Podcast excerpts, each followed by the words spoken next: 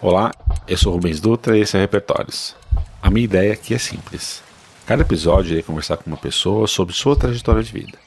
Irei usar algumas perguntas que podem mudar conforme o repertório aumenta. Gostaria que você participasse me ajudando a melhorar as perguntas ou indicando pessoas. Os links estão na descrição do episódio e no site repertórios.com. Assim ampliamos juntos nosso repertório.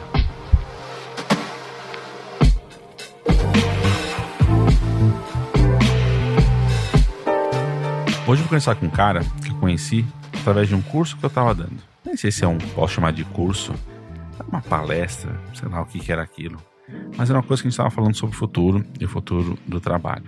A gente começou a conversar um pouquinho e uma coisa que era engraçada, inicialmente engraçada, que ele é, é muito questionador. Eu sou uma pessoa questionadora, mas ele, ele levava para mim, naquela época ainda, é, o ceticismo a um nível muito alto. E não estou falando isso na forma negativa, acho muito positivo.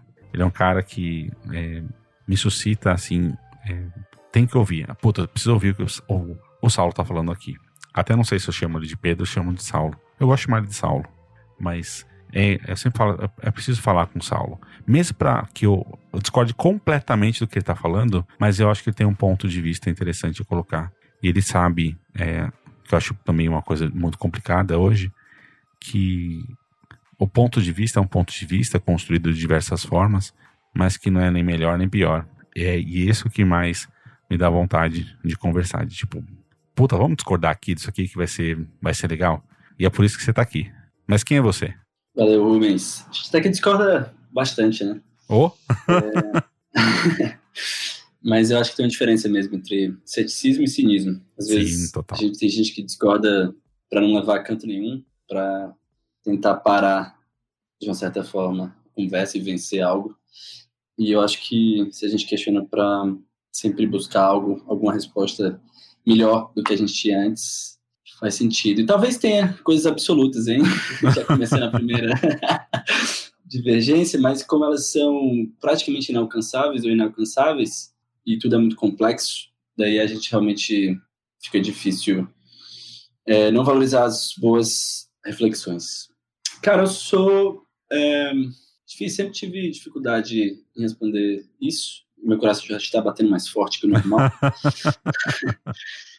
Mas eu sou uma pessoa que é, me posso considerar curiosa, eu gosto de saber como que as coisas funcionam. É, isso me levou a, na adolescência, começar a brincar com o computador. Foi assim que eu comecei a programar. Eu participava daquelas salas de bate-papos do IRC e era possível programar bots para automatizar algumas é, respostas, fazer algumas automações que na época era basicamente o que eu fazia ficar conversando, então eu queria fazer isso de uma forma mais eficiente, assim. Então, é, já é uma característica minha também não gostar de re, trabalho repetitivo. Então, essas duas coisas meio que sempre caminharam juntas, assim. Se, se tem algo que eu não gosto de fazer, é, muitas vezes a tecnologia é um aliado importante para automatizar. E depois virou minha carreira. É... Aproveitando que a gente, quando a gente pergunta que a gente é, a gente vai para esse lado de trabalho, né? É, tentando. Coisa paulista, né? Tentando não me reduzir a só isso. É, nessa época também, ali pelos 15, 16 anos, eu comecei a tocar guitarra. É, e eu acho que essas duas coisas foram muito importantes para mim. O, tecnologia meio que virou o que eu faço até hoje. É, a música, ela me essa ponte inicial que eu tinha com a arte. Hoje em dia eu estendo ela também à fotografia, ao cinema, é, principalmente. E eu com o tempo também foi foi importante entrar. Fiz banda, conheci muitas pessoas por causa de música. E bom, me formei em ciência da computação. Em 2007 mudei para São Paulo, sou de Fortaleza. É, então moro de São Paulo basicamente esse tempo inteiro, com algumas pequenas, alguns poucos anos em outros lugares. E no meu dia a dia eu tô, a maior parte da minha vida eu empreendi, é, criando negócios relacionados à tecnologia. É, estou super empolgado com um novo que está nascendo e eu basicamente me divido meu tempo dessa forma, assim, estudar o máximo que eu que eu consigo, é, mas muitas vezes esse estudo vem através do trabalho, sabendo o que eu quero fazer e desenvolvendo algo é, e aprendendo ao longo do tempo. Eu acho que é difícil, né, no geral, fazer um resumo, mas acho que tem algumas coisas aí. É, mas você falou um pouquinho de que você foi para nessa área, que você é, ia no. Eu nunca vi alguém falar do, é, do Mirk, né? Dessa, uhum. Fazendo as, as, as, letras, né? Soletrando, nunca tinha visto. Mas foi, foi interessante. É porque o, são duas coisas. O, o, IRC é um protocolo. Uhum. hoje em dia, boa parte do que a gente usa da internet é a web, né? Sim. É, se você usa mais que a web, você usa o Outlook ali, você vai usar um segundo protocolo que dois protocolos que é relacionados a e-mail, mas a maioria de nós usa até o e-mail usa pelo navegador, pelo browser, é, como Gmail e tudo mais. Então, mas na época ali, mais antigamente, a gente tinha vários outros protocolos que eram mais comuns de ser usado. Então, protocolo de notícias, é, RSS, né? conversa. Hã? O RSS. É o Não, o RSS ele é também a web. O ah, é? protocolo ah. de notícias, me fugiu o nome agora. Eu não sei se era, tem um Golf, eu acho. Eu vou, vou acabar falando bobagem aqui, mas é, o Usenet, você já deve ter ouvido falar disso. Sim. Essas coisas, muito, muito delas, que eu também não tive contato, mas eles, eles eram protocolos à parte. Então, o Mirk era uma das aplicações, é, não era a única, que usava o protocolo IRC para bate-papo. E era o Mirk mesmo que eu usava que ele me permitia a criação de scripts. E foi assim que eu comecei a minha vida aí na programação. Mas como, como que você olha para isso e começa a sentir porque você pode fazer. É, algumas pessoas vão fazer desenho, outras pessoas vão fazer escrita. Então, cada um vai fazer uma coisa. Por que, que você, tipo, que nem o Luciano no último episódio, ele fala do piano. Ele uhum. que começou a ouvir é, o, é, o, piano, começou a tocar de ouvido, e para ele foi o piano. É, uhum. Por que que tipo, você olha para assim, ah, eu quero fazer isso aqui? Logicamente você não sabia que era fazer prog é, programação, ninguém sabe antes de fazer, uhum. mas por quê? É, bom, eu acho que eu tenho essa coisa de pensar em soluções para as coisas. Então, uhum. Imagina, eu, nessa época que eu tinha meus 16 anos, eu, eu passava muito tempo no bate-papo e eu era o que a gente chamava de OP, né? Os operadores de alguns canais. Uhum. E se você é operador de canal, você tem algumas tarefas para fazer. Então, uma das tarefas é por exemplo, a maioria dos canais na época era uma coisa meio, até meio puritana, pra, mas é, a maioria dos canais é, você tinha que chutar as pessoas do canal se elas falassem palavrões. Uhum. É, então, fazer isso manualmente é uma coisa meio sem sentido, né? É, então, você usava scripts para detectar máscaras de palavra e, e, e, fazer isso automaticamente. Então, quando eu comecei a virar OP, e, e até um pouco antes disso, provavelmente, eu, eu, tive contato com esses scripts e falei, pô, legal, vou usar, né? Porque é, eu tenho que fazer a coisa de uma forma não repetitiva. E, só que com o tempo você vai sentindo necessidades, isso, é um, isso aqui é uma coisa que é um pouco diferente do que está feito. E aí, né, eu, é, que tinha tempo como adolescente para me dedicar a isso, é, falava, cara, então eu vou fazer assim, né? E, e, então era um pouco disso, assim, uma coisa que eu tenho até hoje, no geral, de é, resolver problemas. Eu acho que, é, em relação à arte, por exemplo, é, que é uma coisa que eu, eu venho estudando no, no, último ano e meio, fazendo alguns cursos, principalmente relacionados a cinema, também estou estudando piano, é, eu sinto que o desejo de criar algo, ele é independente, às vezes, do meio, né? Você pode criar algo é, de forma musical, criar algo de forma audiovisual, criar algo de forma tecnológica. Sim. É, mas eu acho que, pelo menos para mim, eu vejo assim, no cinema. Eu sinto vontade de entender mais sobre cinema porque eu, é, eu penso que eu posso criar uma obra que pode impactar a vida das, das pessoas de alguma forma positiva. Tecnologia, isso é mais latente ainda para mim. A música, eu já acho que ela entra numa questão mais de entendimento sobre o mundo. É, a arte é uma, é uma, parte importante da nossa experiência e é, entender melhor as obras que foram feitas, de certa forma me sinto um pouco mais é, humano, se eu tiver mais conhecimento sobre isso, eu acho. Agora, em relação ao porquê que a gente quer produzir música, eu, aí eu acho que, como várias outras coisas que a gente quer produzir, deve ter algumas poucas motivações, nem devem ser muitas. Uma é, tipo, eu, eu quero fazer algo para ganhar dinheiro, eu quero fazer algo para resolver um problema, eu quero fazer algo para ser valorizado pelas outras pessoas. Se você for contar aí, deve ter essas três, mas algumas só, assim, não tem talvez tantas motivos por que, a gente faz alguma coisa, né? Que nos Não, dá prazer. Assim. Mas isso que você estava falando me suscitou uma coisa na cabeça aqui. Quando você está falando de programação, muitas vezes o programador vai aprender uma linguagem por conta de uma necessidade que ele precisa resolver. Ele precisa é, resolver um tipo de problema X, que é de ordem bancária, e ele vai aprender um, um tipo de linguagem que só bancos usam assim, é sensado. Ele vai resolver um problema de, sei lá, de banco de dados, a, resolve, é, estudar aquela linguagem por conta disso. Música não tem muito isso, né? Tem um pouquinho, vamos dizer assim. Piano, por exemplo, você pode fazer, ah, eu quero tirar essa música. Mas o número de, de a quantidade de tempo que você tem que investir para estudar piano é, para você conseguir tirar alguma música, é, você fazer sozinho aquela música, não simplesmente reproduzir uma outra música, é muito mais tempo. Isso. Qual, qual é a diferença disso para você? É, eu acho que eu, por exemplo, voltei, eu estudei música muito pouco quando era pequeno, algum, acho que menos de um ano, era piano, tipo, tinha uns 12 anos. Daí com uns 16 eu estudei guitarra, talvez provavelmente mais um ano também. E a boa parte do tempo que eu toquei, que foram uns três anos, é, de 16 aos 19, alguma coisa do tipo. É, eu tocava porque eu escutava música, pegava de ouvido. As músicas que eu tocava eram um pouco sofisticadas, eu tocava punk rock, hardcore, esse tipo de coisa. então eu não precisava de muito estudo, ele já, de uma certa forma, eu conseguia me virar. E com o tempo eu meio que esqueci isso, até o hábito de escutar a música mesmo, é que eu sempre tive, eu nunca tive um hábito muito de procurar a música, sempre acabava escutando por indicação de alguns amigos e o Spotify meio que salvou minha vida em relação a isso.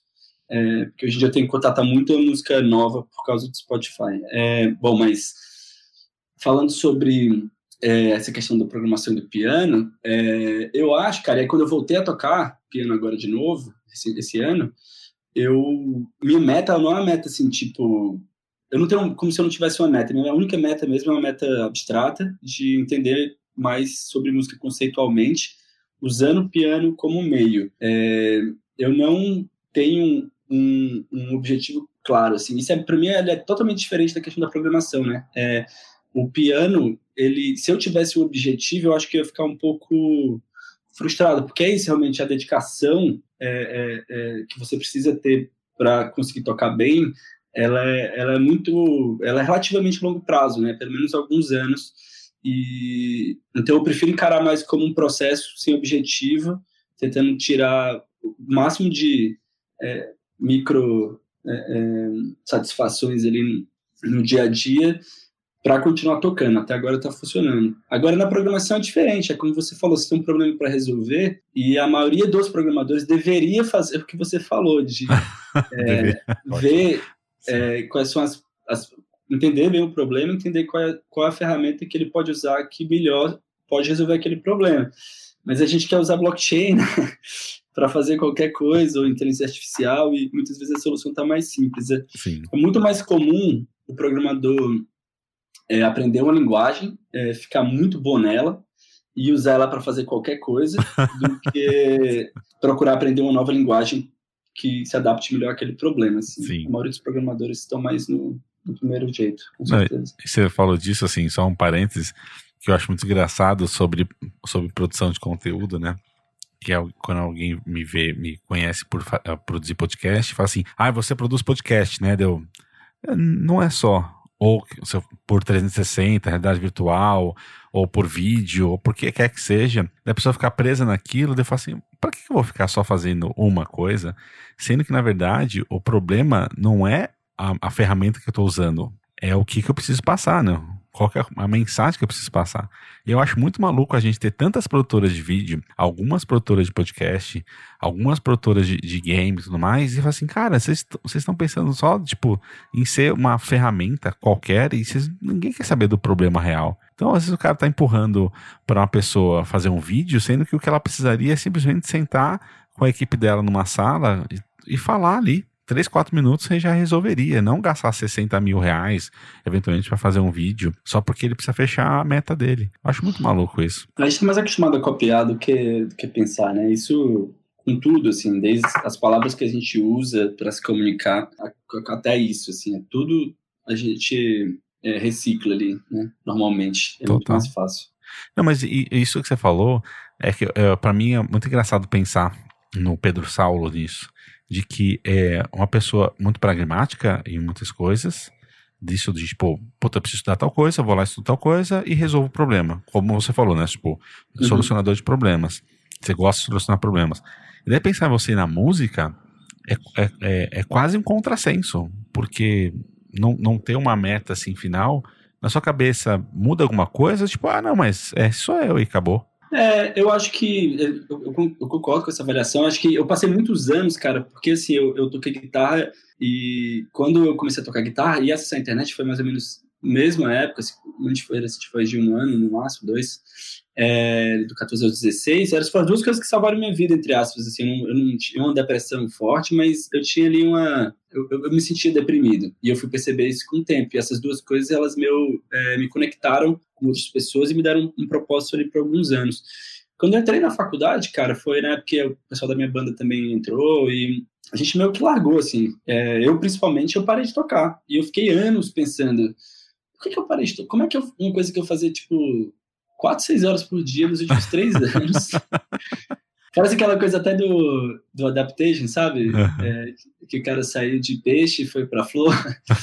É, e eu fiquei, eu fiquei anos pensando, porra, como é que, como é que pode? Cara? Que, será que é guitarra? Já sei, vou comprar outra guitarra. Aí em 2012, eu aproveitei uma viagem que eu fui, que eu, que eu fiz, e comprei uma guitarra tipo, foda, assim. Aí, depois eu percebi que não era problema, não era guitarra, cara. Era, era, era eu não tinha mais interesse e, e é muito louco que faz muito pouco tempo, tipo um ano, que eu percebi que eu parei de me criticar nessas coisas, de ficar pensando assim, pô, eu devia ser diferente, sabe? Eu devia tocar guitarra, eu devia não sei o quê, eu devia não sei o quê. Você cria na sua cabeça ali uma, uma coisa que você deveria fazer. Realmente fazer, você está fazendo já. Assim, me colocando na posição de privilegiado de quem, no geral, pôde fazer isso durante a minha vida. É, então, no meu caso, é, tudo que eu já estava fazendo, todos os meus focos, seja desde preferir sair com meus amigos à noite para beber e acordar de ressaca no outro dia e perder o outro dia inteiro, que eu fiz minha vida inteira, é, é, tudo isso são decisões minhas, né? É, se eu não estou tocando guitarra, tem um motivo, é isso que eu queria falar. Então, é, eu estou falando isso porque essa sua, sua conclusão é exatamente o que explica, eu acho, eu, eu, não ter, eu não ter mais tocado guitarra é, durante todo esse tempo, porque realmente talvez não fizesse sentido para mim por não estar resolvendo nenhum problema. A questão, mas assim, eu sempre tive contato com arte, sempre gostei, é, e mais recentemente é, eu, eu, eu falei, cara, eu preciso colocar isso também na minha vida, é, porque acho que aí a explicação que eu tenho, é, que eu não sei se é a verdadeira, é que é, eu acho que me conectando com com as coisas mais subjetivas, eu me torno de uma certa forma mais conectado com a experiência humana como um todo. E é algo que eu estou disposto a fazer. Então, minha experiência no piano, que também não estou tocando horas e horas por dia, é uma coisa que varia de 40 minutos a uma hora e meia por dia, que eu já estou super satisfeito, ela, ela cumpre um papel interessante para mim de, de sentir que naquele momento eu estou me conectando com, com uma, uma natureza humana. E aí, me lembra muito um, no final de um episódio lá do, do Bernstein, que ele tem aquela sessão. Talvez a gente tenha conversado sobre isso, mas tem, ele tinha um programa ali, o Leonard Bernstein, é, nos anos é, 50, eu acho, é, que ele falava sobre música, especialmente música clássica na TV. E aí tem um dos episódios que ele analisa a, a quinta Sinfonia de Beethoven. Ele pega vários rascunhos que não entraram na música, que Beethoven passou anos para fazer. É, fechar a música, né? E, e ele fica com a orquestra no palco é, usando esses rascunhos para é, ver como que seria a música se eles com esses rascunhos e tentar entender por que, que o Beethoven não usou isso e acabou fazendo diferente. Então, é um programa muito interessante e no final ele faz uma reflexão que é muito bonita, eu acho, que é, é que é, é, é por que, que uma pessoa passa a vida inteira numa luta dessa, né, de, de escolher qual a nota que deve seguir a outra incessantemente é, e e ele, ele usa algumas palavras muito bonitas, que basicamente essas pessoas elas têm muito um senso de é, é, é que as coisas precisam ser daquele jeito, né? Inevitabilidade, a palavra que ele usa, uhum. e que talvez o mistério do grande artista seja ele deixar algo perfeito no mundo, algo segue as lógicas que foram criadas dentro da música perfeitamente e que é algo que a gente sempre possa confiar. E eu acho isso muito bonito. Assim, talvez um, uma coisa que explique por que, que a gente quer fazer as coisas é meio que deixar esse legado mesmo, né? É, esse, esse, é que você foi maluco que você falou isso, todas essas coisas. Eu tenho uma coisa, parece, não, parece que hum, enquanto, enquanto não. É que é difícil às vezes colocar, né? Não, precisa daquele ponto final, porque se não ficar aquele ponto final, tá alguma coisa errada. Parece que só você tá enxergando aquele ponto final, mas você não consegue eventualmente saber por que, que você quer aquele ponto final daquele jeito, né? Tipo, você só sabe que sabe, mas não, não uhum. consegue uhum. ter uma clareza. E aí, desculpa, me lembra um, um, um ensaio do, do Emerson, que acho que é o Self-Reliance, que ele fala muito que é, o gênio, no geral, é basicamente o cara que segue essa voz que tem dentro dele. Sim. E aí a gente, que tem a mesma voz, não segue, e lá na frente vê alguém falando aquilo que a gente pensava e fala, porra, era isso que eu pensava, né? Uhum. Só que o que aconteceu é que você não se respeitou de uma certa forma. Sim. Você não é, é, agiu de acordo com o que você, teus entranhas ali estão falando para você fazer. Total, e, total. E eu acho que é importante às vezes a gente confiar nessas coisas, né?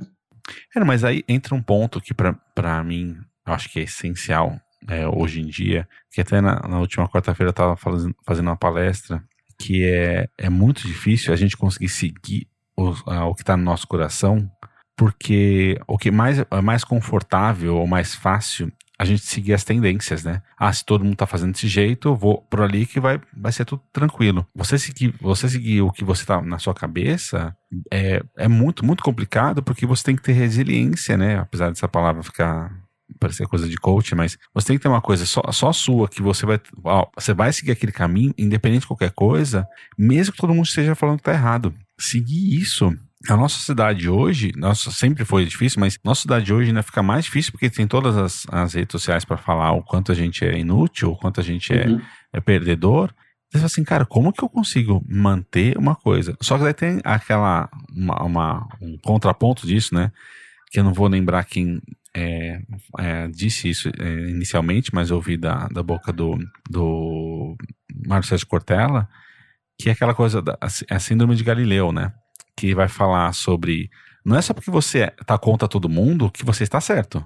Assim é. como Galileu, você tem que provar que você está certo. Então, e essa é uma maluquice, que é um, contra, é uma, um contraponto disso, né? Tipo, ah, não, mas eu tô indo contra. No... Eu acho assim, provar é difícil, né? Eu acho Sim. que para muitas coisas, o, a gente vive num ambiente muito complexo, né? É, é, é diferente você provar alguma coisa física, química, mecânica, provar alguma coisa de comportamento social, até política econômica. Eu tenho extrema dificuldade com, com isso. Assim, eu acho que a gente é muito coisa de ideólogo, né? A gente alguém chega lá e fala assim, oh, tá vendo? O Trump ele foi bom para a economia dos Estados Unidos, ele cresceu, mas será, né? Será que é, é, a causalidade existe ali? Sim. É, e será que, mesmo existindo, será que ela vai ser benéfica tudo? Então, é, é tudo muito complexo, eu tenho um pouco de, de receio com essas provas. Mas, é, no final das contas, se você está certo ou está errado, assim, se você estiver errado ou certo, seguindo o que você acredita, é, é eu acho que é melhor fazer essa tentativa do que é, não seguir seu, seu, como você falou, o coração, né, suas entranhas ali, para fazer o que você acha que tem que fazer. É, eu acho que talvez uma perspectiva interessante é não há de ser teimoso, vou fazer isso independente do que aconteça. Sentir e se e, e dar tempo ter uma percepção é, aberta para entender as coisas mudando e ver se aquilo que você está fazendo continua fazendo sentido. Se continuar fazendo sentido para você, me parece que é a coisa mais correta a fazer, né? Independente de do que as pessoas estão falando, mas o que você me falou me lembrou um, um, o Taleb, eu acho que é no, no Cid Negro, ele fala que tem alguns tipos de, de, de, de profissão que eu acho que é que a gente se enquadra, é, que os, você passa muito tempo parecendo que está perdendo para um dia talvez ganhar.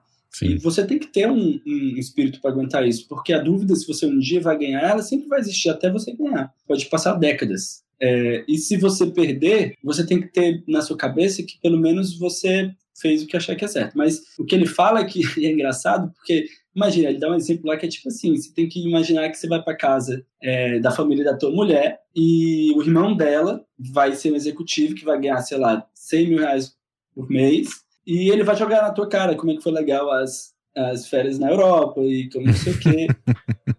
e você tem que aguentar isso, tem que aguentar o olhar de, de desprezo do pai, talvez até da própria mulher, talvez dos seus próprios filhos olhando para você pensando, pô, esse bicho é um perdedor, todo mundo todo mundo parece mais bem sucedido que ele, né? Então, é, eu acho que é uma decisão que tem que ter realmente, se você quer é, é, suportar tudo isso e aceitar tudo isso para fazer o que quer, ou se você prefere é, trabalhar como executivo de uma empresa, por exemplo, mentir para todo mundo, fingir que está trabalhando é, para receber e, e, e ter uma vida mais segura, de uma certa forma, né? Que é um seguro entre aspas também, né? Mas. É, então são dois tipos de, de, de, de, personalidade, eu acho, de, de, gente que vai preferir seguir um caminho ou outro.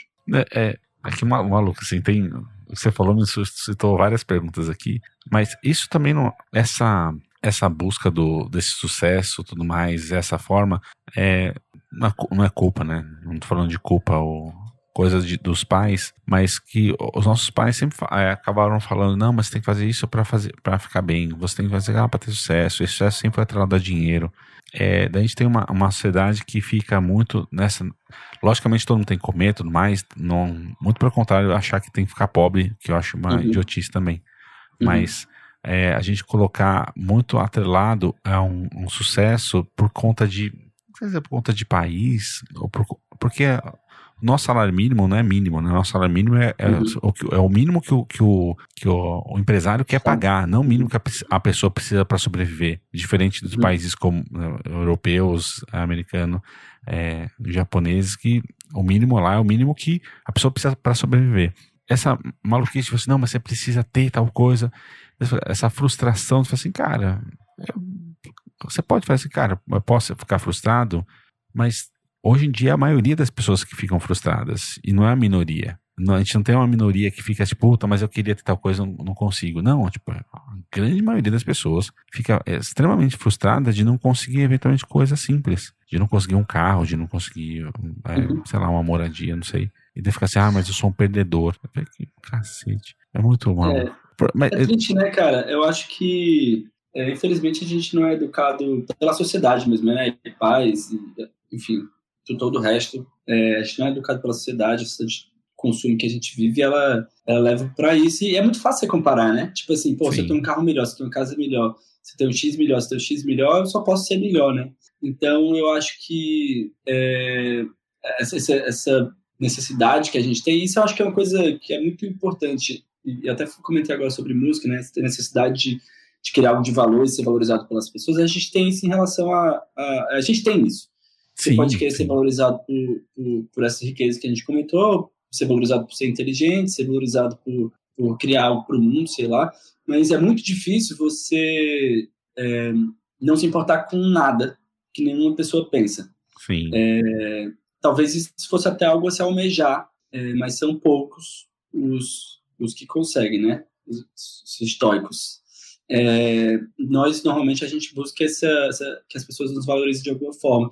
E aí eu acho que dentro dessa busca por ser valorizado, tem coisas mais superficiais e menos. As mais superficiais são essas, relacionadas a dinheiro, posto e tudo mais, é, que é mais fácil comparar. É, põe foto lá no seu Instagram que você está viajando, né? As pessoas, pô, esses caras. Mas a dor, cara, de quem é, vive consigo mesmo é outra frase bonita do Emerson, né? Que ele fala que turismo é ele não chama de turismo, é, mas é tipo o turismo que é, é, infelizmente é o turismo tradicional, ele é muito uma fuga é, para a gente procurar beleza fora da gente, porque a gente não acha na gente mesmo. Sim. Só que na hora que a gente viaja, a gente até fica entorpecido, como ele, como ele fala, pelas essas belezas, mas a gente carrega a gente com, uma, com a gente mesmo nesses lugares. E aí, essa tristeza, ela muitas vezes se é, é, vira posts no Instagram, né? Em vez de você estar tá aproveitando aquilo ali porque realmente você está feliz e está completo, é, preenchido, você precisa da validação de, do mundo de fora, né? E é triste. É, a gente, a maioria de nós, em maior ou menor grau, a gente cede. Então, eu acho que, que dá um pouco de conforto, eu acho. É, é, olhar para essas pessoas e ver que elas não estão felizes, que elas estão se escondendo, estão fugindo delas mesmas. E, e que o caminho é esse, né? Você, é, em cima, de, é que você já respondeu parte, parte disso e parte do que você acabou de falar. Você acredita certo ou errado? Depend, ou depende de contexto?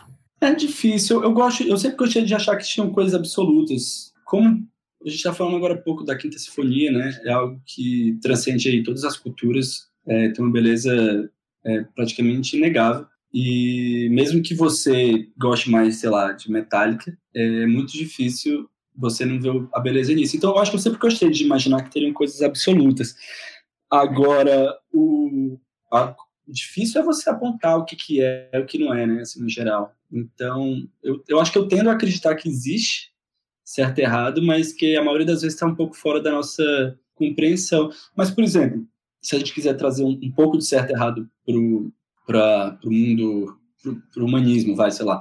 É, a maioria das pessoas normais eles vão acreditar que direitos humanos é, é uma coisa importante, a gente ter, é, respeitar a vida e a liberdade das pessoas, por exemplo. Eu acho que é, isso pode ser uma coisa é, quase absoluta de, de que é certo você deixar as pessoas é, fazerem o máximo que elas quiserem se elas não estiverem prejudicando nenhuma outra. E aí, como o mundo é complexo demais, a gente acaba não podendo deixar tão aberto assim e começa a limitar, né? Mas talvez tenha algumas coisas certas e erradas, sim. É que tem. É que você foi falando assim, eu fico pensando. Que você falou da, da música, assim.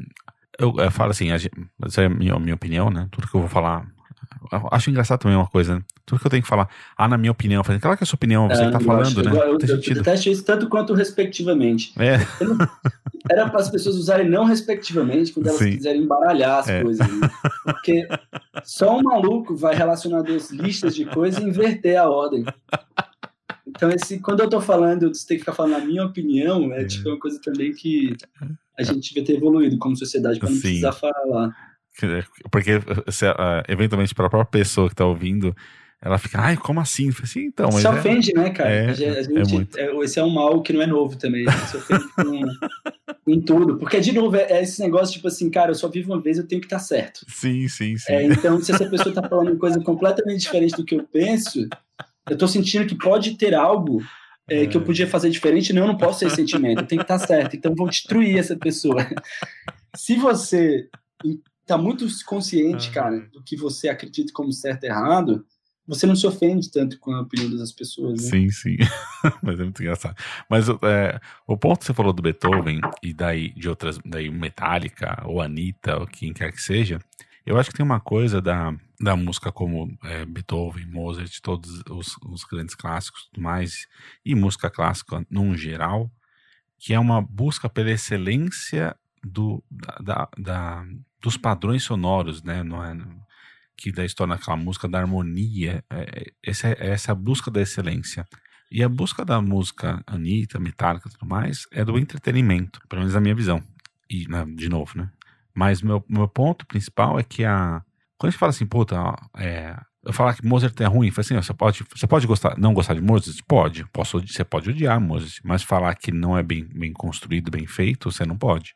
Eu posso uhum. é, odiar Metallica? Posso, posso odiar Metallica. Eu posso confrontar Metallica com o que, que é o, o padrão musical, o padrão de harmonia lá? Posso. Mas eu posso falar assim, cara, eu sei todo ponto da música assim, sensado, mas eu adoro. Eu gosto de, uhum. dançar a Anitta assim, sensado. Então, isso, uma coisa interfere na outra, né?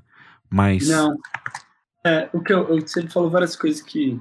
Tô, um dos cursos que eu fiz de cinema é com o Pablo Vilhaça, né? E ele. Ele fala uma coisa que eu tendo a concordar, assim, por enquanto, pelo menos, é que ele, como crítico estudioso de cinema, ele pode, é, pela linguagem de cinema, é, com muita propriedade, falar o que é bom e o que é ruim. É, não significa que as pessoas não possam gostar de coisas ruins.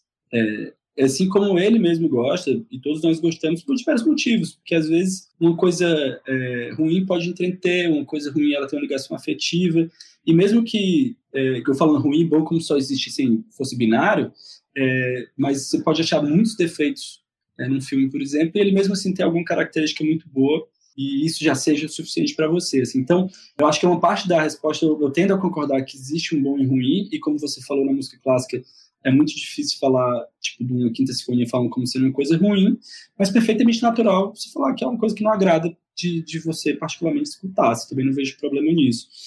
É, daí, em relação é, ainda à música clássica, de tipo, eu não sei se é só apreço por fazer bem feito, assim, é, a música clássica muitas vezes, né, obviamente tem muitos, muitos é, coisas, tipos, músicas diferentes, mas muitas vezes ela é uma música muito complexa, né? Às vezes não, mas muitas vezes é.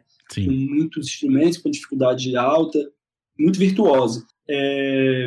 E tem coisas que aí eu acho, por exemplo, eu particularmente, um fã de Led Zeppelin, ou mesmo Ramones, vai, é... são músicas extremamente simples, é... que eu acho que elas têm um valor musical muito interessante também, assim, é, que eu, eu, nessa definição que a gente está falando, eu colocaria como bem feito, é, mesmo que para algumas pessoas, ou seja, não ruim, mas mesmo que não seja, eu entenda perfeitamente não agradar algumas pessoas. É, então, tem essa questão da, da, acho que da simplicidade, da complexidade de uma obra, é, além da vontade, que eu acho é outra coisa, de, de fazer bem feito. Aí, e sobre o entretenimento é isso, cara. Infelizmente, né, o nosso mundo de consumo é um, ou uma causa, um efeito colateral, dependendo do quanto que você gosta do consumo, é gente fazendo as coisas não porque sente, quer, é, mas de uma forma muito mecânica para alcançar sucesso. Então, e aí só para diferenciar, vai, você pega, por exemplo, ali um é, aquela Bumbu Tantan, cara, eu acho aquele negócio meio genial até, assim, um moleque é, sozinho, em algumas horas, fazer um hit, assim, que, que faz você é, querer dançar, que fica na sua cabeça. Eu acho foda. É, agora, o Anitta, por exemplo, para mim é empregar um monte de gente é, que sabe como a música pop funciona e é quase vira quase uma, uma máquina. Você bota os ingredientes e ela vai gerar para você um hit ali. Sim. Eu tendo, eu tendo a mesmo que eu, eu gosto até de algumas músicas da Anitta, é, eu acho que também tem, tem, tem algumas qualidades. Eu, eu tendo a achar mais artificial e superficial, e exatamente pelo que você falou, né? É, tem uma, uma ligação muito grande com entretenimento e com consumo, que eu tendo, no geral, a preferir algumas outras coisas, assim, menos eu tava até pensando no dia desse, cara, não sei porque as pessoas gostam de se divertir. é, eu... Muito bom isso. Eu, não, eu não gosto de me divertir, assim, eu acho, como as pessoas, a gente tem que entrar no que é a definição de se divertir, né? Sim. É, divertir para mim é um papo que eu tô tendo com você, de a gente estar tá falando sobre isso, eu me divirto. É, é, sei lá, comendo uma comida boa, me divirto, lendo um bom livro, eu me divirto, vendo um bom filme, eu me divirto. Agora, esse, quando a gente fala entretenimento, assim, do passatempo, é, é algo que é louco para mim, assim, né? É, de, ah, vou falar bobagem, que eu, eu sair com você comigo pra gente falar bobagem, é, tem um efeito colateral para mim, que é eu estreitar meus vínculos com você. Sim. É, isso é legal. Agora, se for só para falar bobagem sem isso acontecer, às vezes é o contrário, a gente fala bobagem que a gente se incomoda um ao outro, eu não, eu não, eu não vejo assim. Não, acho que diversão é overrated, total. eu gosto muito do senhor. E eu queria perguntar uma coisa assim. Você falou, a gente falou de certo e errado e tudo mais. Você, é, essa noção de certo e errado, ela veio é, para você é, com o quê? Com a sociedade, com seus pais, com os avós, com amigos, assim, como que você, quando você está acertando ou errando, você fala assim, não, beleza, puta, tô errando. O que, que vem na sua cabeça, assim? Quais são esses parâmetros que foram criados? Ah, é difícil, cara. A primeira coisa que passou pela minha cabeça, é, tá ligado com, com honestidade é quando eu era muito criança, tipo 8, 9 anos, sei lá, eu roubei uma camisinha de um, de um supermercado e meu irmão contou pro meu pai, e meu pai, ele falou assim, ó, tô indo lá devolver. Você não devia ter feito isso. E aí, na época, eu tinha noção de tempo e distância, eu sabia e preço. Eu, eu sabia que ele ia. E meio que me deu um negócio. Eu falei, cara, será, como é que ele vai sair de casa essa hora da noite para deixar isso de volta um negócio tão longe e um negócio tão barato? Isso para mim foi uma lição assim que me marcou até hoje, 20, 30 anos depois, sei lá quanto tempo foi, eu, eu ainda penso nisso. É, então acho que tem, aí de novo, tem coisa que parece que é certo, assim, se você for analisar logicamente, meu pai podia falar, pô, esse negócio não vale nada, né?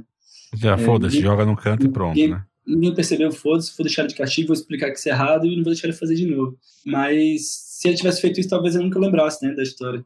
Sim. Então eu acho que pelo fato de ele ter feito uma coisa que é certa, por ser certa, fez com que eu entendesse que era certo. Isso eu acho que é a primeira coisa que me passa a cabeça. E aí, de resto, eu acho que, cara, eu acho que a vida é um interno feedback, né, cara? A gente faz coisa, faz cagada, como eu já fiz várias, vê a merda e, e, e, e modula.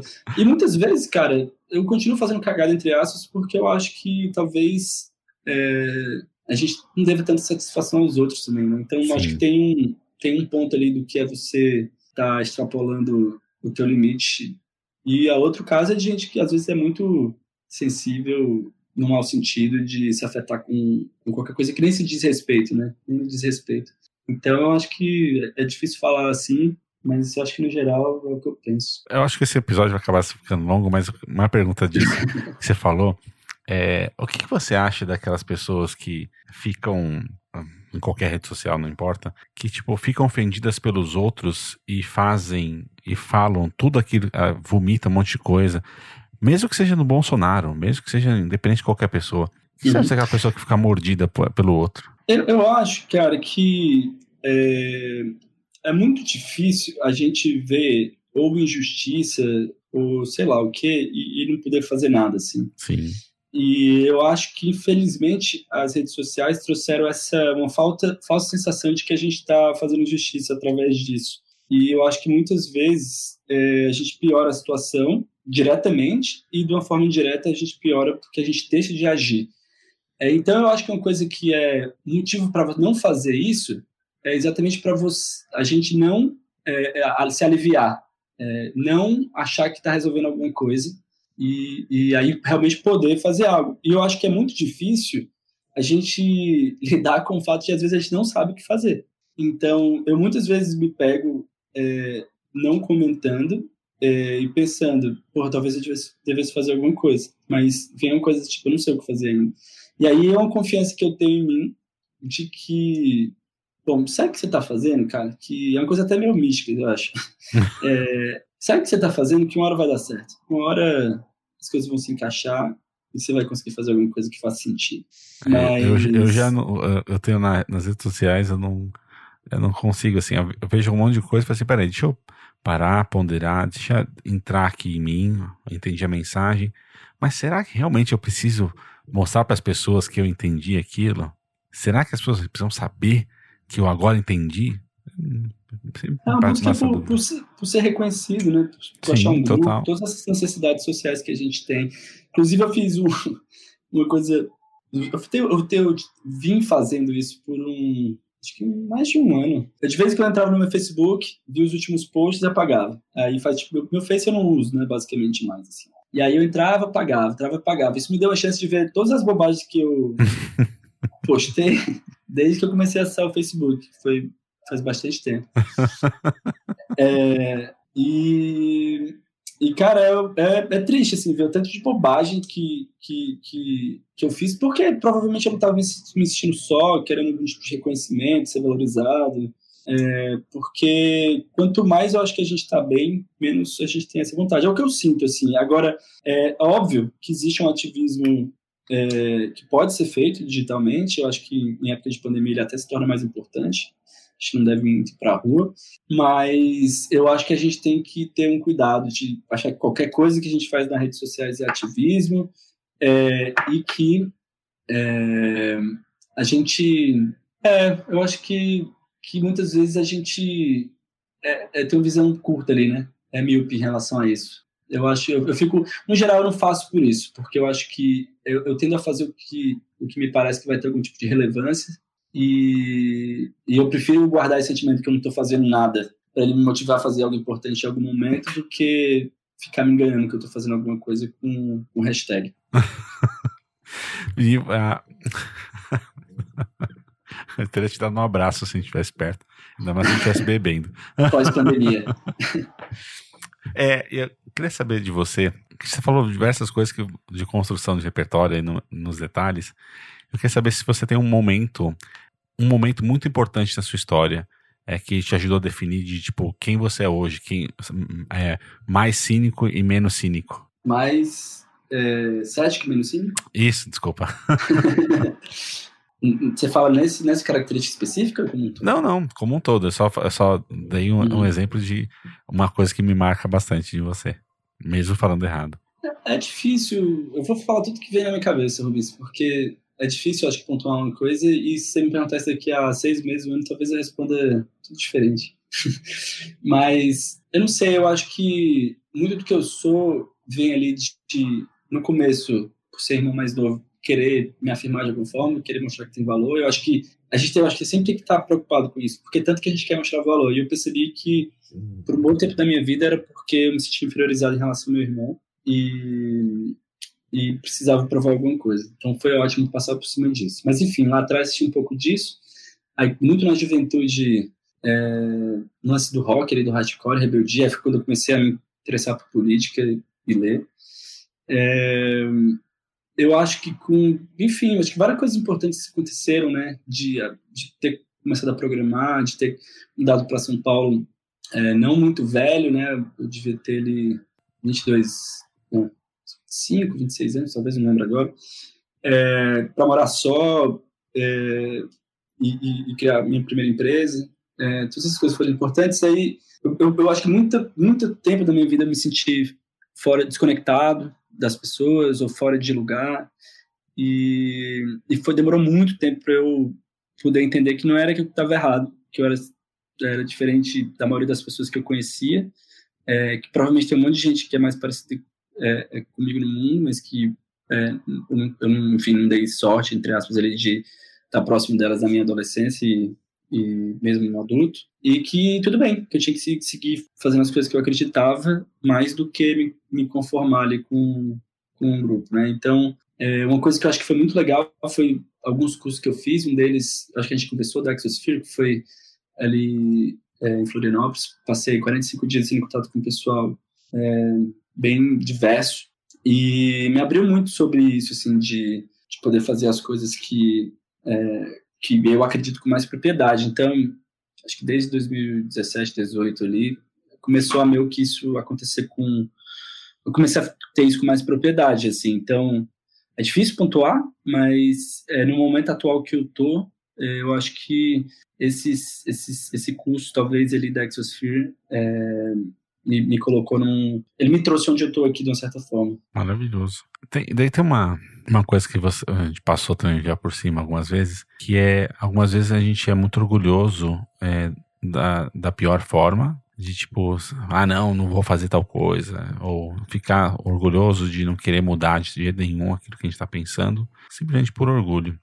Só que algumas vezes esse, esse momento ele é bom para que a gente é bom no futuro. Assim, tipo, a gente foi orgulhoso, mas a gente aprendeu que a gente é idiota. A gente foi idiota naquele momento.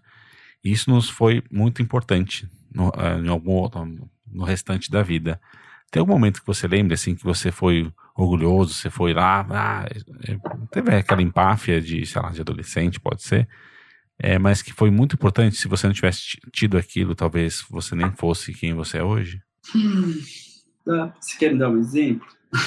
Não, é um exemplo, dar um exemplo da Clara, no episódio que a Clariana falou, chamado de Clariana de Clara, é, que ela fala que um dia estava na escola e parou de falar com uma amiguinha só porque ela percebeu é, naquele momento que aquela amiguinha era negra e ela achou que era, era, era tinha que deixar de falar com ela porque ela não era bonita e tudo mais. E é uma coisa que marcou muito ela durante muito tempo, até hoje, né? Tanto que ela usou como exemplo e que o quanto ela foi, foi orgulhosa de, tipo, não, mas eu tenho que falar. Tipo, cara, é, passou. É, tipo, aquilo lá passou, mas foi importante para você não cometer esse mesmo erro, vamos dizer assim, né? Hum. Puta, você acha que talvez eu vou ter que passar, hein, Rubens? Estou pensando aqui, cara, é óbvio que eu já fiz um monte de cagada. Sim. É, mas eu não sei se é, é, difícil para mim, cara, porque assim, eu, eu sempre tive, eu, eu muitas vezes, e aí eu, eu gosto de, de, conversar com você, com algumas pessoas parecidas com você, assim, porque é, as pessoas levam a opinião menos a sério, assim, eu acho que tem uma galera que parece que você opina, parece que aqui não, pronto, então você é isso, né? Sim. Então, é, pronto, é isso, né? É e aí você não pode muito pensar diferente, e eu acho que eu mesmo, do, do, eu tenho duas características que acho que muita gente acha chato, que é eu falo muito com propriedade porque é o que eu penso, né? Sim. É, então, não, é, é, esquisito às vezes a gente ficar se desculpando pelo que a gente pensa e ficar falando, ah, minha opinião e tal. É o que eu penso. Então, eu falo o que eu penso com a propriedade porque é o que eu penso agora. Mas Sim. não significa que, que não mude. No meu caso, muda é, relativamente bastante. Então, eu acho que é, eu, eu, eu, é difícil para mim falar que um momento é, X onde eu fui orgulhoso me gerou outras coisas. Eu acho que é, eu sempre tive uma sensação, ano após ano, que eu olhava para trás e falava, nossa, eu era muito idiota no passado. Então, é, eu acho que, felizmente, nos últimos muitos anos, quase todos da minha vida, foram, foram poucos os anos que eu achei que eu não tivesse mudado muito, assim. Então, não consigo, acho. Te daria mais um abraço agora. Então vamos lá. É, mas, é, mas é isso. É que tem uma. É, eu, eu sinto muita dificuldade né, também de. É, quando você expressa uma opinião e a pessoa fala assim, ah, mas você é arrogante, eu vou assim, mas é só a minha opinião, não tô sendo arrogante, não. É a minha opinião. Tipo, você pode não gostar da minha opinião e manda, me manda merda, mas. É, e a pessoa. E aí você é tido como o chato, eu não sei, eu, não, eu, eu, eu já, já parei para pensar muito, muitas vezes sobre isso. Escrevi algumas coisas, ponderei, falei, cara, como que eu poderia, como que eu seria diferente para as pessoas sem me apagar? Até hoje eu nunca consegui descobrir, porque é muito esquisito. De tipo, ah, na minha opinião, ah, whatever.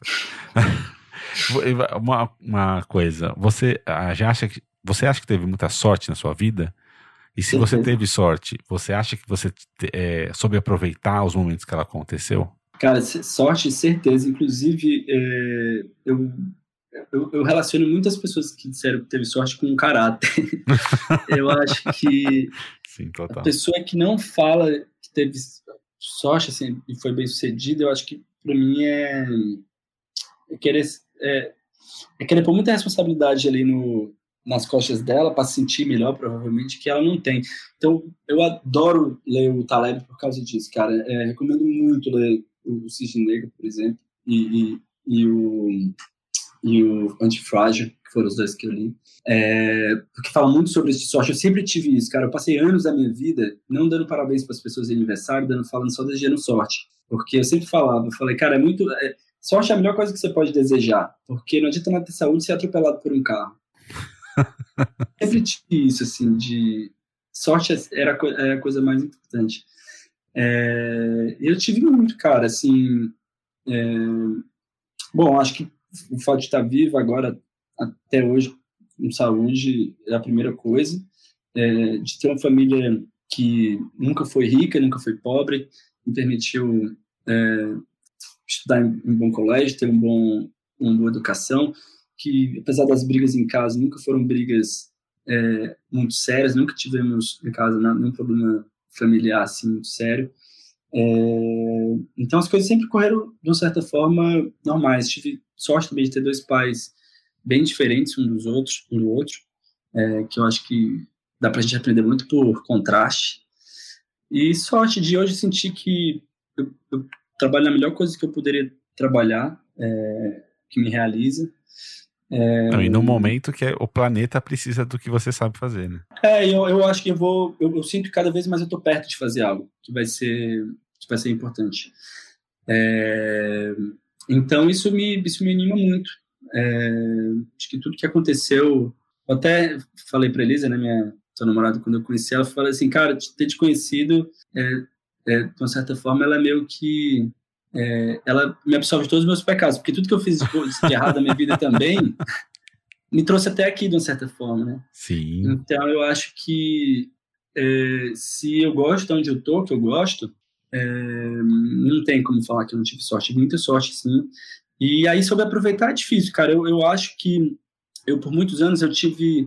Eu sempre tive uma dificuldade de é, fazer algo que eu não sei se é, não é, talvez até seja uma qualidade, eu não sei é, eu nunca consegui fazer algo sem saber direito por que eu estava fazendo. Então, na escola, eu sempre fui um péssimo aluno, porque eu não entendia muito para que servia nada daquilo, então era ruim tudo. E eu só fui entender que eu não era burro quando eu comecei a trabalhar com programação e, e estudar tecnologia, porque é, era algo que eu, que eu, gostava de fazer.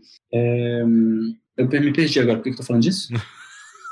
É, é, Se teve sorte então, ou não. é, deixa eu ver se eu me acho de novo. Então, é, eu, eu, sinto que eu vou, o que eu estou fazendo agora pode ser importante, eu gosto de onde eu estou. É, enfim, acho que me perdi um pouco no final que ia falar, mas é, tudo assim sobre as oportunidades. É, então, cara, eu acho que eu, eu tive pouca em vários momentos que as oportunidades se apresentaram para mim, eu acho que muitas vezes eu não, não soube aproveitá-las talvez tão bem, porque ainda parecia que tinha um vazio de mente de saber, ah, será que é isso mesmo que eu tenho que fazer? Será que para que eu sei programar? Para que eu estou fazendo isso? Para que eu estou em uma empresa? essa empresa que, sei lá, a empresa não está resolvendo um problema do, de nada importante, é um problema só para me dar dinheiro. Eu acho que todas essas coisas de trabalhar, assim, às vezes sem muito propósito, é, por muitos anos me deixou um pouco de vazio e era como se nesse momento eu ficasse burro, entende? Sim, total. É, eu tô, eu, eu, eu, me lembro, tipo, conversando sobre é, negócio com meu sócio alguns anos atrás e, e de não ter interesse de, de, participar da conversa, assim. E aí eu, era, eu acho que eu ficava um pouco burro nessas situações. E hoje em dia eu me vejo é, totalmente diferente com o propósito que eu estou fazendo. É, e acho que quando eu estou nessa situação que é que eu estou agora, eu acho que eu aproveito bem as oportunidades, sim. É, mas muitos anos não aconteceu por, por não entender ali por que, que eu estava fazendo as coisas. Maravilhoso, cara. Você, você, eu gosto da sua sinceridade, essa forma de, de colocar tudo que você está falando. E você, é, queria saber qual foi o melhor conselho que você já recebeu na sua vida. o Taleb fala que conselho devia ser cobrado. eu acho também. Porque o cara que dá o conselho muitas vezes ele não tem nada a perder e ele tem esse conceito do que ele fala é, skin in the game, né? Que é você ter algo apostado em tudo que você faz. Então, é, eu tenho, eu me, eu, é difícil. Muitas vezes eu tento evitar dar conselho, ainda dou, principalmente para namorada, né? É difícil. A gente fica acho que é o bem da pessoa para os pais, né? A gente fica falando, a gente tem essa noia de querer falar o que as pessoas devem fazer, que é um saco. É, eu, eu, tento me segurar, mas ainda faço isso. Então, o cara que dá conselho, muitas vezes, é, ele está numa posição muito confortável, né? É, analisando a situação total, de fora. Total, E eu acho que a gente tem que realmente ver a validade dos conselhos. Agora... Mas eu vou colocar uma coisa nisso. A, hum. já, alguns episódios, algumas pessoas já falam sobre isso. Às vezes o, o conselho, ele serve para você ir completamente contra aquele conselho. De você me falar uma coisa e falar assim, puta, então, se, se o, o, Saulo tá falando isso, eu vou completamente contra. Ou se ele uhum. falou isso, será que entendeu todo o meu contexto? Mas ele falou isso por conta de uma coisa. Então, é, o conselho mesmo ruim pode ser bom. É, talvez eu tenha aproveitado vários desses aí, então. Porque eu sempre fui meio do contra e eu sempre achei que a maioria era um péssimo indicativo de qualquer coisa. Então, eu acho que minha vida inteira eu devo ter seguido muito esses conselhos do contra aí. Não sei, cara. É... Não, não teve um. Não, cara, não tem problema. Não teve nenhum que te marcou na vida, tipo, pô, tá isso. Whatever, não tem problema. Não é uma. Tipo, não, ah, se você não teve um conselho bom na vida, quer dizer que você é ruim. Não, mas eu devo ter tido, entendeu? Eu devo ter tido vários pequenos bons conselhos, digamos assim. Né? Talvez não um conselho de faça essa faculdade, vá para essa cidade, vá para esse país, esses grandes, assim, eu acho que é, não lembro de nenhum, mas pequenos bons conselhos, com certeza, mas não, não que eu lembre. Você se autoconselha muito? Você se auto assim, não, peraí, deixa eu pensar aqui, vou, vou pra cá, vou pra cá, tipo... Porque tem algumas decisões que você já fez foram decisões muito importantes é, de viagem, de trabalho e tudo mais, que é uma coisa que é. Você precisa ali, não é uma coisa que, tipo, simples. E muitas pessoas delegam, né? Tipo, e pedem um conselho, pedem para alguma pessoa, entre aspas, definir por ela. Como que é para você é, esse ponto? Eu acho que eu tive alguns. No geral, eu nunca precisei muito, eu acho. Mas eu tive alguns momentos de confusão maiores. E nesses momentos de confusão, é, eu provavelmente pedia é, mas talvez não desse, não, não, confiasse muito na resposta, assim, né? É, mas sim, teve alguns momentos que, que eu, eu, tive um pouco de confusão, assim, sem saber o que fazer. Mas, cara, no geral, não, viu? No geral, eu fui muito levando, que às vezes eu acho que eu fui um pouco, é, talvez, é, como que fala quando a gente é pouco responsivo, assim, e deixa as coisas acontecerem? Deixa eu ver me levar. É, eu esqueci o adjetivo, mas eu acho que às vezes eu fui muito é, deixando a vida me levar. É, e eu acho que, voltando atrás, assim, era muito por causa disso que eu estava um pouco perdido, não sabia bem o que fazer. E eu acho que quando eu estou nessa situação, eu faço qualquer coisa. É, aquele clichê lá, quando você não sabe o caminho que está indo, você vai para qualquer um, tá tudo certo, né? Então, acho Sim. que quando eu estava perdido, eu acho que eu não me importava muito, nunca planejei nada na minha vida, nunca. É, mas quando, tirando essas fases, que elas nem foram tão curtas assim, hum, eu acho que eu não tive muito problema para decidir, não. Eu acho que eu consigo, na maioria das vezes, ter esse, esse cálculo do que, que faz mais sentido na hora. Ele é relativamente claro para mim, assim.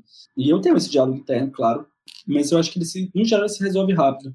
Até porque eu tenho muito, eu acho que outras coisas, cara, não tem decisão perfeita, não tem caminho seguro, as coisas, muitas das coisas não são definitivas, podem ser voltadas atrás. Eu acho que como eu tenho esses, esses, esses dogmas, esses, essas crenças, tomar uma decisão errada, ela não me incomoda tanto no geral. É, a última, eu tive uma decisão, algumas decisões erradas, eu acho, agora nessa situação do Covid com minha mãe, que elas me incomodaram um pouco, porque eu fazia muito, muito tempo que eu não sentia que eu tomava decisões erradas em alguma situação importante. Então, eu acho que no geral, eu não, eu não tenho muito para me queixar disso, não. Você falou agora só para deixar claro que você pegou Covid, né? Mas agora tá tudo Sim. certo. No momento. Tá, tá, tá tudo bem, mas eu poderia ter sido um pouco mais cauteloso com minha mãe, que não pegou, felizmente. É, mas exatamente para essa questão de sempre estar tá reavaliando e, e para fazer a melhor coisa possível, eu tenho alguns alertas aí para evitar esse erro numa próxima pandemia. É, é que você, você falou isso também, uma coisa que me, me pegou é de é, eu também sou uma pessoa que eu não. Não é que eu não me arrependo das coisas que eu tô fazendo, mas eu sei que elas. É, vou tomar. Vou seguir um caminho.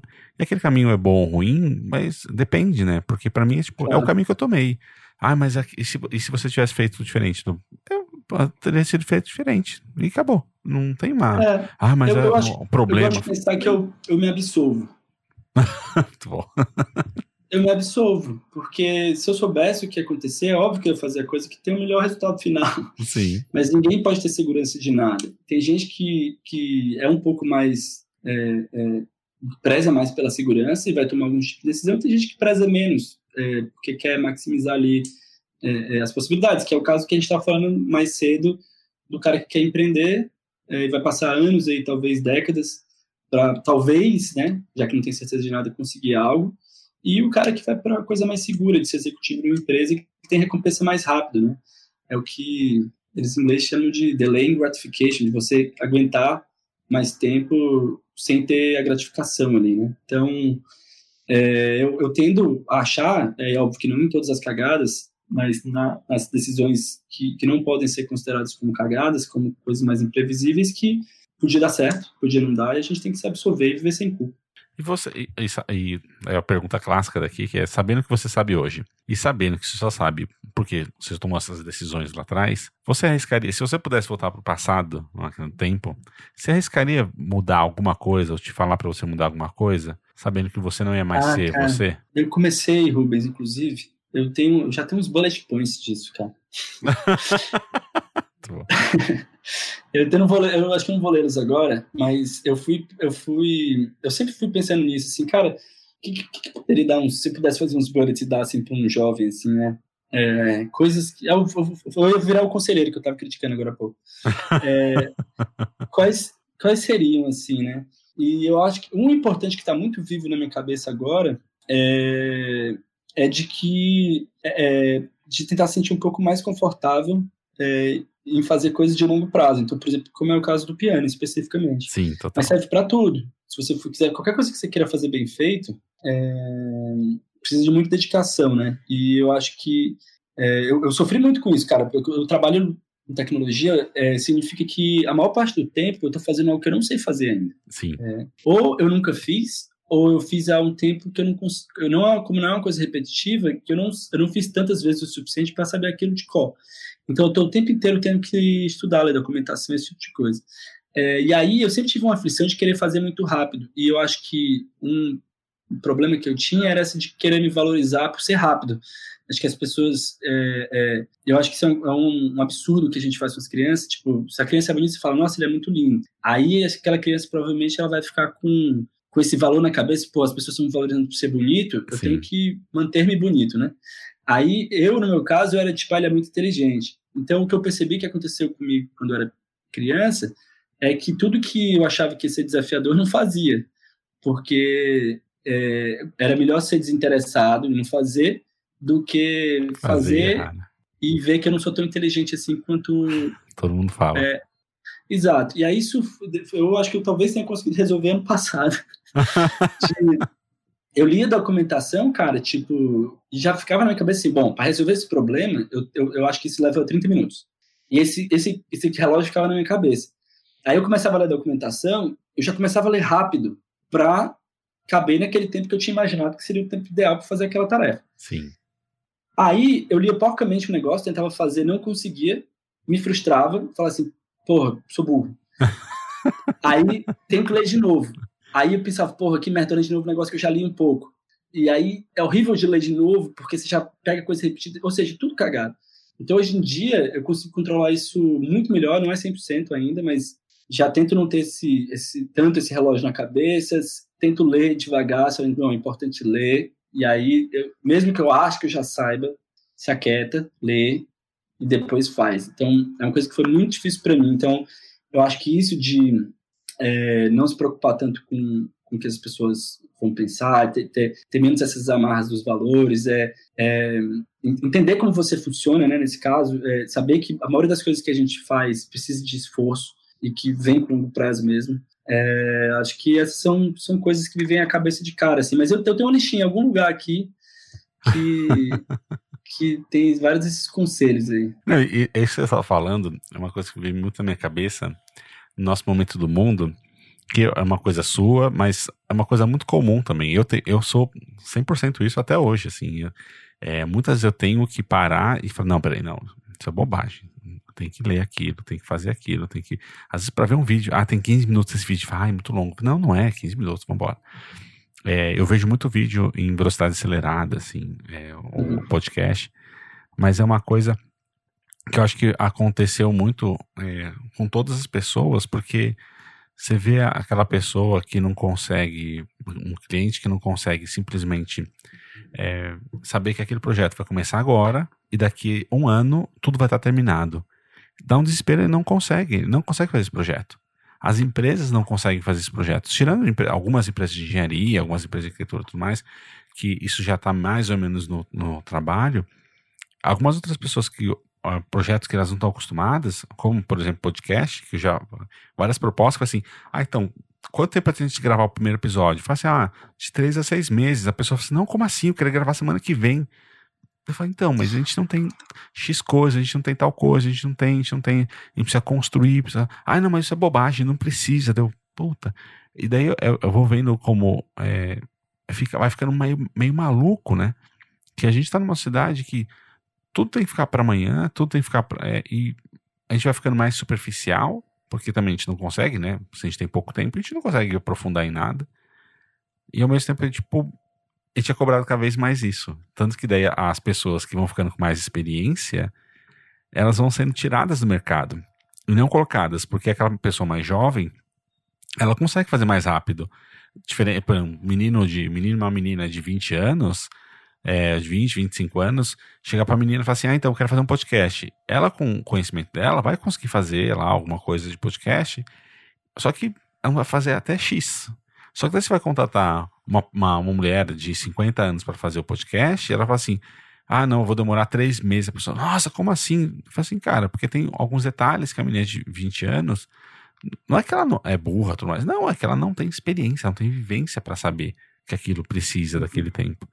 E daí a gente vai, vai fazendo uma cidade cada vez mais acelerada, e para mim é uma coisa que tá cada vez mais maluca isso, porque não, a, gente, a gente vai levar a gente aonde, né? Imagina que é um mundo que não vai formar um novo Mozart, porque não, Mozart te, teve que ter tempo para poder pensar e escrever, né? Não teve três dias, né? Assim, então, daqui três dias tem que me entregar esse job.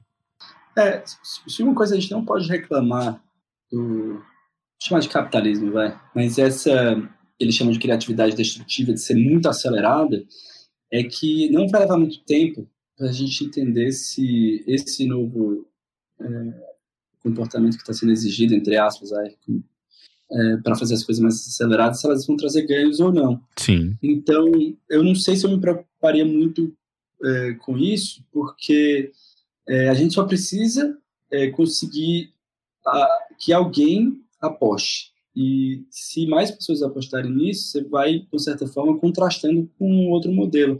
Se ninguém quer fazer de um jeito, todo mundo quer fazer do outro, daí eu acho que talvez é aquele lance de é, é, tem duas possibilidades. É eu tá todo mundo errado é, é, e eu vou criar algo novo e inovar, sei lá, que é uma coisa super difícil de fazer. Ou às vezes a gente tem que ou entender que a gente está errado, ou talvez separar aí, nesse caso, o ideal do, do prático, né? E infelizmente entregar algo que a gente não, não gostaria de fazer. E é a tristeza, né, cara, de trabalhar com com gente que não, não valoriza exatamente o que você valoriza, né? Sim, isso é muito complicado. É que é, é, é, que é esquisito, né? Às vezes você vê, você falou que os valores diferentes, né? De, ela valoriza a rapidez, você valoriza o produto final mais, mais, mais detalhado, sei lá. Mas às vezes você fala assim, nossa, mas é, é óbvio. E daí eventualmente você fala assim, mas é óbvio que é tal coisa, talvez a pessoa não tenha isso. Daí, uma das coisas que mais fácil é ficar desenhando nas minhas propostas é mostrar esse valor que do porquê precisa disso tudo. Só que daí a pessoa precisa ter um parte do repertório para isso e também mostrar, tipo, ah, não, mas a gente precisa disso para urgência tal. Uma das coisas que eu mais faço em proposta é isso, né, de é, tentar, tentar entender essa necessidade, por que, que ela precisa ser tão rápida ou não, e não ficar preso, né? Ai, não, mas tem que ser do jeito uhum. ideal. Não, às vezes não tem. É que nem é. nessa palestra fala assim: ah, quanto custa um logo para fazer desenhar um logo? Depende, pode custar 150 reais. Por quê? Porque você vai levar, é, vai sentar no computador, vai escrever com uma fonte X e tá pronto. É, e é para uma padaria tal, não é para ah, não vou fazer o novo logo da Coca-Cola. E as pessoas colocam sempre que vai fazer o novo logo, como, ah, esse é o logo da Coca-Cola. Ah, por favor, pelo amor de Deus. Vamos entender tempo para as coisas. O difícil é, é quando e, você tem que dizer um E às vezes, no caso, pegando o caso do logo, às vezes você valoriza muito o logo que você estudou e tal, você Sim. sabe, enfim, você te, dá uma importância para aquilo em relação. Só que o cara que está fazendo o negócio, ele tem 6 mil preocupações e talvez sim. ele vai conseguir muito mais cliente, manter cliente, por exemplo, com bom atendimento, vai. Sim, qualquer sim. coisa aqui. Então ele prefere gastar dinheiro numa coisa em relação a outra, assim, né? Então, é, não, é, de novo, é... aquele negócio que é fácil a gente, com nossa lente, é, reclamar de como a outra pessoa enxerga, né? Sim. Não, mas é por isso que eu acho que é essencial em todas as partes. É que nessa parte comercial, às vezes é mais difícil, a gente enxergar é, não que a gente quer empurrar para a pessoa, por isso que eu falei das produtoras, tá, tudo mais. Não que eu quero empurrar, não qual que é o meu, meu produto aqui na prateleira. É entender o que ela precisa. Então, se ela precisar de um podcast, vamos desenhar um uhum. podcast. Uhum. E esse podcast pode ser um podcast que vai custar sei lá, mil reais o episódio, ou 10 mil reais o episódio, ou 50 milhões de reais o episódio, porque cada, cada podcast vai ter uma necessidade, um motivo, ó, e não posso empurrar, fazer, não, mas você tem que fazer podcast ideal, com material ideal, com cara, uhum. vai fazer com que dá, dependendo, dependendo de cada cliente, né? Eu acho muito, muito louco isso. Mas eu quero uh, perguntar uma, uma coisa que é como que você faz para enriquecer seu, seu repertório no dia a dia? É, cara, isso é uma coisa que eu não faço bem, sabia? É, eu, é, o que me ajuda a melhorar meu repertório é o trabalho mesmo. Então, com tecnologia é relativamente fácil, entre aspas, porque eu tenho que fazer alguma coisa, o problema surge, eu estudo aprendo. Né? Estudo, faço, aprendo. É, então, com tecnologia é fácil para mim. Agora, eu tenho muita dificuldade com várias outras coisas. Assim, eu não tenho o hábito de ler exatamente. É, eu acabo é, lendo em alguns momentos. É, me prendo muito a algumas obras também. É, é, então, isso é um problema. Aí, eu, eu sempre gostei de fazer curso. É por isso que a gente se conheceu também, né? Porque Sim. Eu estava fazendo um curso. É, recentemente estou fazendo esse curso de cinema. Fiz um cinema total, é, todas as áreas de cinema. É, agora estou fazendo um de crítica de cinema, vou fazer um de fotografia em breve. É, então, eu gosto de, é, de curso. Também eu, assino Masterclass. É, então, eu gosto. Isso é uma coisa que me ajuda muito. Estou aprendendo piano, eu baixei um curso de piano, é, vou vendo as videoaulas e fazendo. Isso é uma coisa que eu costumo fazer bem. Agora, eu tenho um pouco de dificuldade com, com leitura, por exemplo. Eu ainda não tenho exatamente o hábito de ler. Então, é, tecnologia, na prática, é, as coisas que me interessam são pontuais. Muita coisa que eu baixo online, é, eu assino o curso e vou fazendo. Mas aí é isso, é um curso de piano, né? Uma coisa mais delimitada, assim. É, de uma forma mais aberta, leitura, por exemplo, no geral, eu tenho que... Eu tenho não, né? De novo, eu acho que eu estava eu e a Elisa, a gente combinou, falou assim, ó, vamos fazer segunda-feira o dia da leitura. Aí deu certo na primeira semana. na segunda semana, segunda a gente já queria ver um filme, aí tipo, empurramos, acabando que no, na segunda semana morreu. Sim. Aí eu fiquei pensando nisso de novo, né? Eu falei, pô, vou ter que me forçar a ler livro, tipo, eu gosto de ler. Só que se eu não tô lendo é porque eu tô gostando de fazer outra coisa mais. Sim. Eu tô fazendo essa outra coisa. Então, eu sinto prazer e a, é, é, ler as coisas que eu estou lendo recentemente são do Taleb, mas eu tenho dificuldade ainda. E eu queria saber o que melhor te define hoje. É... Cara, eu acho que o que, o que mudou assim, nos últimos anos é um pouco dessa tranquilidade assim que eu senti de que é, eu, eu, eu, acho que eu estou no caminho certo, de uma certa forma, assim, é, para não me impressionar tanto com isso. Eu não sou uma pessoa exatamente tranquila, é, inclusive durante essa pandemia eu tive alguns, precisei alguns dias tomar uns ansiolíticos, é, mas eu acho que hoje em dia eu, consigo mais ter um pouco mais de tranquilidade. É, ainda, cara, no meu dia a dia eu me, me levanto, vou desembestado pro computador e fico lá, parece que às vezes eu sinto que eu fiquei horas sem respirar. e aí eu paro e vou almoçar, sabe? É uma coisa meio doida, assim. Que eu acho que nem, nem sei se tá exatamente fazendo bem pra minha saúde. Tô até fazendo alguns check-ups.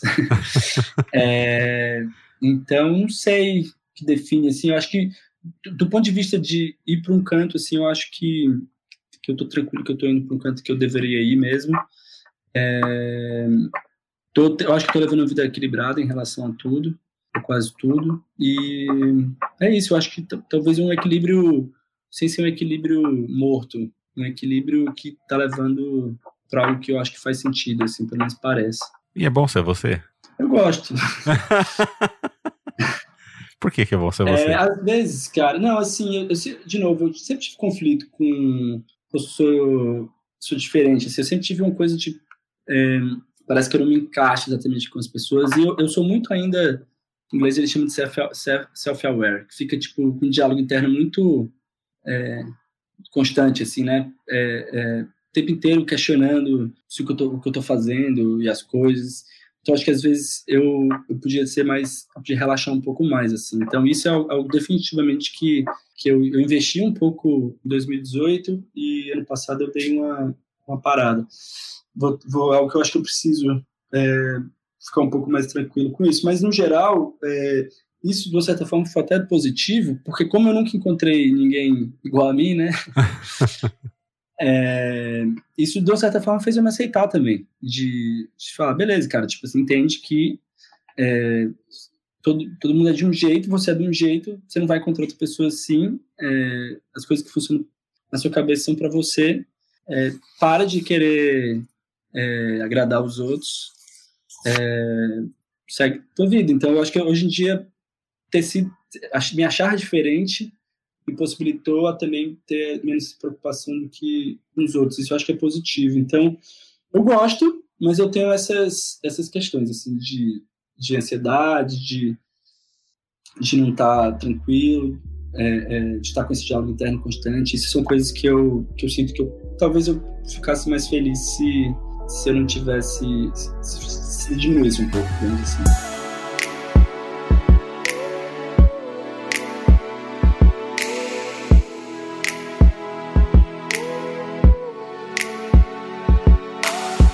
Saber uma coisa. Agora a gente acabou essa primeira parte. Né? E eu queria saber quais foram os principais mentores da vida. Quais são as pessoas do conselho lá que falou que deveriam ser cobrados? Podem ser mentores da sua vida pessoal, ou pode ser um, um escritor, um, uma, uma, pessoa que você seguia, que fosse, assim, puta, sem essa pessoa que eu não teria pensado sobre isso. É, eu acho que meu pai é uma referência importante, assim, de, de pessoa que. Não é que ele fez tudo na vida certa, tem os erros dele, dele também, mas acho que no geral é uma pessoa que, que, que me, me, fez, assim, me mudou muito do meu caráter. É, de pessoas não conhecidas, é, assim, é, não próximo, porque eu nunca tive contato pessoalmente, é, o Chomsky foi a primeira pessoa assim, que, que eu lembro de ter é, gostado de ler tudo que ele escrevia, assim, li muito Chomsky na vida quase toda. Faz uns anos que ele meio que se aposentou, acho que não está falando muito também, eu acabei também mudando um pouco, e hoje em dia gosto muito de, do Taleb, como eu falei. É, e aí, cara, eu tenho, eu tenho, eu tenho uma listinha disso também, viu?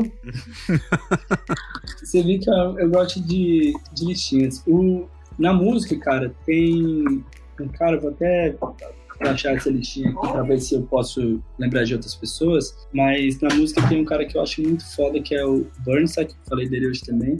E aí, até você vê, né, como eu sou repetitivo. Eu tenho, minhas referências são referências, às vezes, de anos, assim. Coisas que eu, que eu gosto e às vezes até me impedem de, de seguir outras coisas. Abri minha listinha aqui, ó. É, então, na música eu tenho o Bernstein, tenho o Chomsky, como eu falei. É, o, na ciência, para mim, o Sagan, é, foda. Na comédia tenho o Bill Hicks e o George Carlin.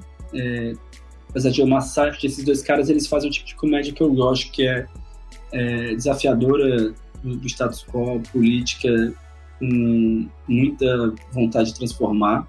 É, Kubrick é minha, sempre foi minha referência para arte, assim, como um todo. Agora que eu estou estudando mais, estou vendo tem outras possibilidades aí também, mas Kubrick sempre foi minha referência de, de fazer as coisas meio que até do jeito do, do Beethoven que a gente estava falando, né? É, sim, sim. Tem um jeito que é certo, eu sei qual é o jeito que é certo, eu vou fazer do meu jeito, nem que a gente fique a vida inteira aqui para gravar. É... E aí, um, uma pessoa que me marcou muito também, que tá anotadinha aqui, eu esqueci dela se eu não tivesse aberto a lista, é o Warren Schwartz, que eu lia ele antes de ele se matar, é, li o blog, achava foda, é, e, e, o documentário sobre ele, Internet Boy, é uma prova para mim. Assim, é, tem muita coisa naquele documentário, me mostra como é importante. Tem uma frase lá que é muito bonita, que eu acho que é o irmão dele que fala assim, ou não sei se foi um dos textos dele, que é tipo assim: é, se, se você é bom em uma coisa, porque você vai fazer. Se você pode ajudar o mundo, né? Por que, que você ia gastar seu tempo em qualquer outra coisa? Isso sempre marcou muito, assim, de pensar, puta, eu poderia estar fazendo o que esse cara faz, você tem conhecimento técnico para fazer muita coisa, por que, que eu tô é, priorizando tanto coisas tão individuais? E ele sempre me marcou como uma pessoa jovem, é, que trabalha na mesma área que eu, trabalhava na mesma área que eu trabalho, e que era uma inspiração aí para poder fazer alguma coisa é, mais coletiva. Acho que são esses aí. E agora eu queria que você me passasse uma coisa para ampliar o meu repertório. Que você uhum. fala assim, Rubens, você precisa é, ver tal coisa. É a hora do conselho. A hora do conselho. É tipo, Rubens, lê tal coisa, fala com tal pessoa, vai passear, vai. O que você quiser, assim, você precisa fazer isso para poder é, ampliar o seu repertório. Cara, é, me fala, me responde se você puder antes, o sei lá, alguns temas que você tem mais interesse, assim. Isso não, não é irrelevante, só me passar o que, é que você acha. O que, que você acha? Puta, Rubens, você precisa fazer tal coisa. Isso é uma coisa que na minha vida eu fiz e eu quero que você faça também. Eu quero que você leia tal cara, eu quero que você veja tal filme, eu quero que você faça tal coisa. Não importa. Pode ser a coisa mais esdrúxula do mundo. Que eu não vou citar para não ofender a, a, audiência, mas a coisa mais esdrúxula do mundo. Tipo, não, não, Rubens é tem que quebrar a pedra. a gente faz uma seleção natural e cria uma audiência de não ofendido, vez. é, tipo, Rubens tem que quebrar pedra um dia para você saber o, como que é. Beleza, vambora. Cara, bom, vou falar as bobagens que estiver aparecendo na minha cabeça, assim. Eu acho que é, uma primeira talvez seja é, não fazer as coisas é, para não constranger os outros, né? Às vezes é tão bobo isso, mas eu, fico, eu, eu, tento fazer muito esse exercício, assim, de eu cozinho, quem cozinha mais lá em casa é a Elisa, mas eu cozinho também. E eu normalmente, que acabo de cozinhar, já tento procurar algum defeito na comida, é, porque é, é, difícil, é praticamente impossível você fazer uma comida perfeita, pelo menos eu. Sim. E, então é, é fácil achar alguma coisa que podia estar um pouco melhor ali. Então eu já faço esse comentário rapidamente para abrir um espaço ali para que a pessoa se sinta à vontade também de, de poder criticar e com isso eu possa fazer o que é a única coisa que importa, que é, é melhorar nessa situação, né? Melhorar meu, é, minha técnica culinária. Total. É, é, não, é, é, engraçado como a gente confunde essa, essa opinião, que a gente chama de crítica, como sendo algo sobre, sobre a gente, né? Então, nossa, o negócio que eu fiz com tanto amor e carinho, a pessoa disse que tá sem sal. Mas são duas coisas que não tem relação, né? Nenhuma. E, Faz tanto isso. Então, eu acho que a gente tem que se treinar muito disso, porque a gente ainda fica se ofendendo e, e, e preocupado com isso. É, então, acho que isso, isso eu acho que é uma coisa que a gente tem que abrir portas é, para os outros fazerem. É, mas eu acho que talvez seja fácil um pouco disso, né? Mas isso, é isso que eu faço, é que é muito engraçado, assim. Você. É, eu sempre falo assim, a gente é um construto de, de, de todas as ideias que é, nos compõem, né? A gente é um construto do nosso repertório. Mas a gente, ao mesmo tempo, não é o, aquilo que a gente fez. Então, assim, Uhum. se você fez o macarrão e ficou ruim, beleza, na próxima vez você vai entender e daí você vai fazer melhor. Só que se ninguém falar que aquele macarrão ficou ruim, como você vai saber que ele ficou ruim? Se Então. você não consegue perceber que tá ruim, porque para o seu paladar aquilo estava bom, ou não sei o que e ninguém fala, e aí? E isso para mim é a coisa mais maluca. Eu falei assim, não, mas eu vou te ofender. Eu falei assim, não, não vai. É só um macarrão. Macarrão ele faz outro, não tem problema. Tipo, mas se você não me falar, não vou conseguir fazer nunca. Daí você É, vai se comer é- a vida se inteira verdade. macarrão ruim, porque você nunca falou. Se é a verdade, se você quer meu bem, se você não tá falando de uma forma desgraçada, né? Por que, seria ruim? E a gente, mesmo assim, a gente fica querendo se proteger dessas coisas e, e se blindar, porque a gente é, tem essa. essa- é, eu fico com vontade de criar a palavra, bicho, porque vou usar a palavra sensibilidade, mas é, não é a palavra correta, né? É como se fosse realmente um. Mas também tem- mesquinha. Mas tem muitas É? pessoas que têm. Se você fala mal, fala, fala, fala mal, eu já usar a palavra errada. Se você fala que o macarrão ficou sem sal, a pessoa se sente ofendida. Porque ela fala assim: Não, mas como assim? Que nem você falou, né? Eu fiz com amor e carinho. Eu falei assim: tá bom, mas fez amor e carinho e esqueceu de colocar sal. Só É. isso. Não tem problema nenhum, né? mas vamos lá. Eu queria agora que você me passasse uma indicação de uma pessoa é que você admire, né? Que você gostaria que eu conversasse é, aqui. É, essa, essa conversa que eu tive com você pode ser uma pessoa que você é, seja muito próxima a você, é um amigo e tudo mais, um amigo, uma amiga, mas que você fala, puta, você precisa conversar com essa pessoa. Você pode ter tido essa conversa uma vez na vida com ela ou não, mas uma pessoa que eu queria que você indicasse. Boa. A primeira pessoa que vem na minha cabeça, eu vou indicá-la, é o Ian, que é um grande amigo meu, que mora em Amsterdã já faz muito tempo. Sou extremamente. É também da mesma profissão que eu, a gente se conheceu na faculdade, extremamente inteligente, puta. É, é um ótimo cara para conversas. Também a gente nem sempre concorda, que bom. E é a primeira pessoa que me vem à cabeça. Aí eu, eu abri aqui, você falou, já abri o meu board de pessoas, porque eu tenho mapeado das pessoas que eu conheço por localização no mundo, É. mas, mas eu vou mantê-la, de qualquer forma. E é o quê? Chama Ian Guedes Maia. E se você quiser que as pessoas te encontrem, onde elas te encontram na internet? Pode me encontrar no Twitter. PD de Pedro, é, Andrade, B de bola. E é estranho, assim, apesar de usar a internet há muito tempo, meu Twitter eu ter feito ele em 2008, é, meu Twitter ele é tão não legal assim, porque, como você sabe, eu passei minha, boa parte da minha vida me chamando de Saulo, as pessoas me chamam de Saulo. Quando eu virei Pedro há quatro anos atrás, eu tive que refazer todos os meus usuários e aí já, já tinha muita gente na internet. Ah, eu já eu dei sorte que quando comecei é, era o único Rubens Dutra de Gmail e tudo mais, então pra mim sempre foi mais tranquilo. É, eu, achava tudo com Saulo Brito também. Agora Pedro Andrade Tem um milhão. não faz. É, tem até gente na Globo, na Globo News afora. Doutor, não- é, foi um mega prazer tê-lo aqui comigo. Foi. é, adoro sempre conversar com o senhor. Foi muito, muito bom você ter aceitado aqui e brigadão sempre. Muito obrigado, foi bem legal mesmo. Melhor do que eu imaginava, hein? Ó, superei suas expectativas, ótimo. Valeu, cara. Obrigadão.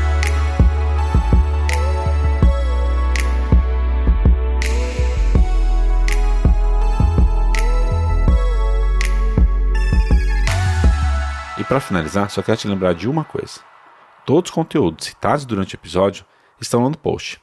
É só acessar repertórios.com. Aproveita que está por lá e me conte o que achou da conversa. O que passou pela sua cabeça enquanto você ouvia? Você também pode mandar uma mensagem pelo Instagram e Twitter. É só procurar por underline repertórios. E no LinkedIn, procure por repertórios. Ou ainda, se preferir, pode mandar um e-mail para ampliar.repertórios.com. Se quiser, pode indicar um amigo ou alguém que admire. Entra lá no site e procure a aba Quero indicar alguém. Obrigado por ouvir e até o próximo episódio. Produção, pauta, direção e mediação Rubens Dutra. Sound design, montagem, edição e referências Guilherme de la Coleta.